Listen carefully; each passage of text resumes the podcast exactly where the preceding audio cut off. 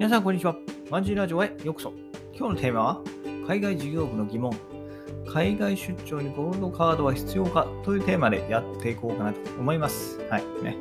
えー、ね、海外旅行ではね、結構ゴールドカードって結構重宝するんですよね。えー、保険の加入だったり、あとはね、えー、ショッピング保険があったりするんで、結構ね、えー、便利ではあるんですけど、じゃあね、海外出張ではどうかっていうとこなんですけど、うん。ね、会社がやっぱ航空チケットをね、手配する以上は、まあ、そのゴールドカードじゃないとね、そもそもその一般カードでは保険がね、効かないっていうところもあるんですけど、じゃあゴールドカードが必要かっていうと、まあ私はそうでもないかな。うん、不要だとは思ってますね。はい。で、その不要だと思う2点、えー、2点、不要だと思う理由が、次の2点ですね。おかしな言い方だったな。はい。えー、まずは会社保険の方が保証が手厚いと。で、2つ目が年会費がかかるっていうところですね。はい。で、順番に見ていこうかなと思うんですけど、まず1つ目ね、会社保険の方が保証が手厚いっていうところで、まあ、やっぱりね、ゴールドカードの、ゴールドカードは保証があっていいんだけど、まあ、会社保険の方がやっぱりね、どうしても保証が手厚くなると。うん、なので、まあ、ゴールドカードのところであえて、えー、使うこともないのかなと思いますね。はい。まあ、会社保険で適用する部分はほとんどゴールドカードも適用できると。で、プラスアルファ会社の方が多いですね。まあ、例えばその歯科治療だったりっていうところかなと思います。う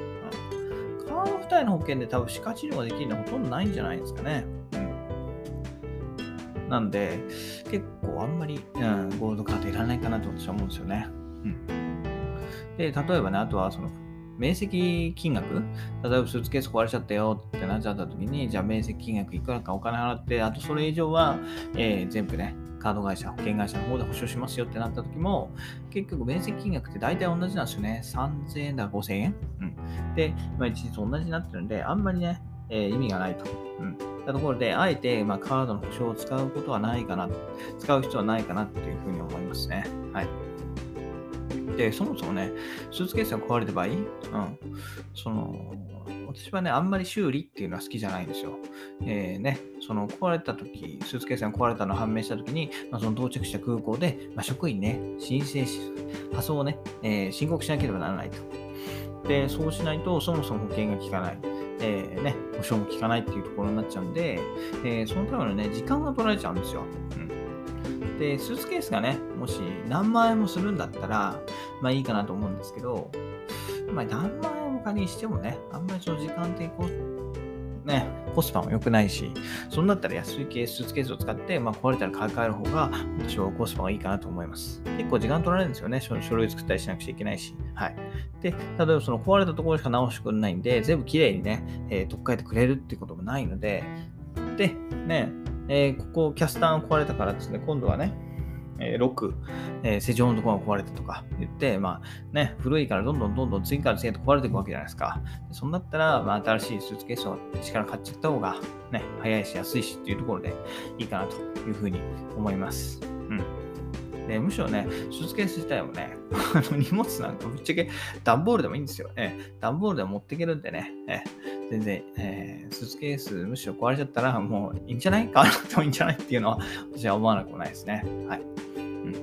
で、2つ目が、まあ、年会費がかかるってことですね。ゴールドカードを持つ場合、まあ、少なくとも1万円近い年会費が払わないと。えー、1万円近い年会費がかかるっていうところで、まあ、会社保険であればね、そこはもちろん会社持ちっていうところで、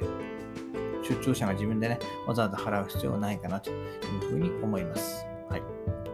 で、もしね、どうしても作るんだったら、まあね、えー、プライオリティパスがあるもの、作れるものを、えー、ゴールカードとして作りましょうっていうところかな。私は言いたいのは。はい。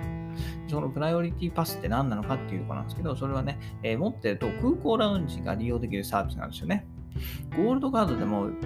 ラウンジがね、利用できるんですけど、それはあの、え、チェックイン前のね、あの、カードラウンジっつって、本当に、えー、ジュース？うん、ジュースと軽食ぐらいしか、本当に簡単な軽食、お菓子ですよね。ぐらいしかない、えー、カードラウンジっていうのが、えー、入国、ん？出国審査前にあるんですよ。でそうじゃなくて、プライオリティバスだと、出国審査後の、えー、ね、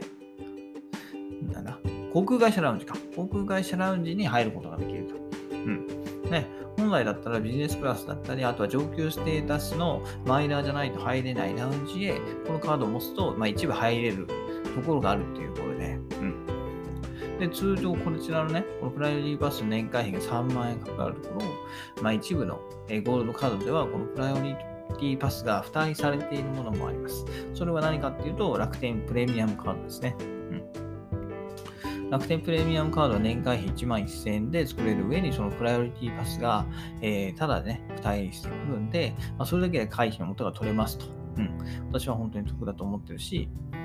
えー、エジプトへ行くときもね、えー、よく利用させていただきました。うん。ね、飛行機に乗る前の時間をラウンジでゆっくり過ごせるし、なんだったら晩ご飯もね、えー、そこで食べられるんで、えー、空港でのね、待ち時間も全然苦にならないんで、まあ、作るんだったらこういうカードを作った方がいいかなというふうに思います。はい。ということで、最後に簡単にまとめると、まあ、ゴールドカードよりもね、大切なものを準備しよう、準備しようっていうところですね。はい。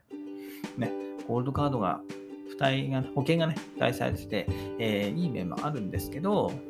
ね、えー、保険に関して言えば、会社で加入してもらえる保険の方が広くカバーされているっていうところで私は不要かなと、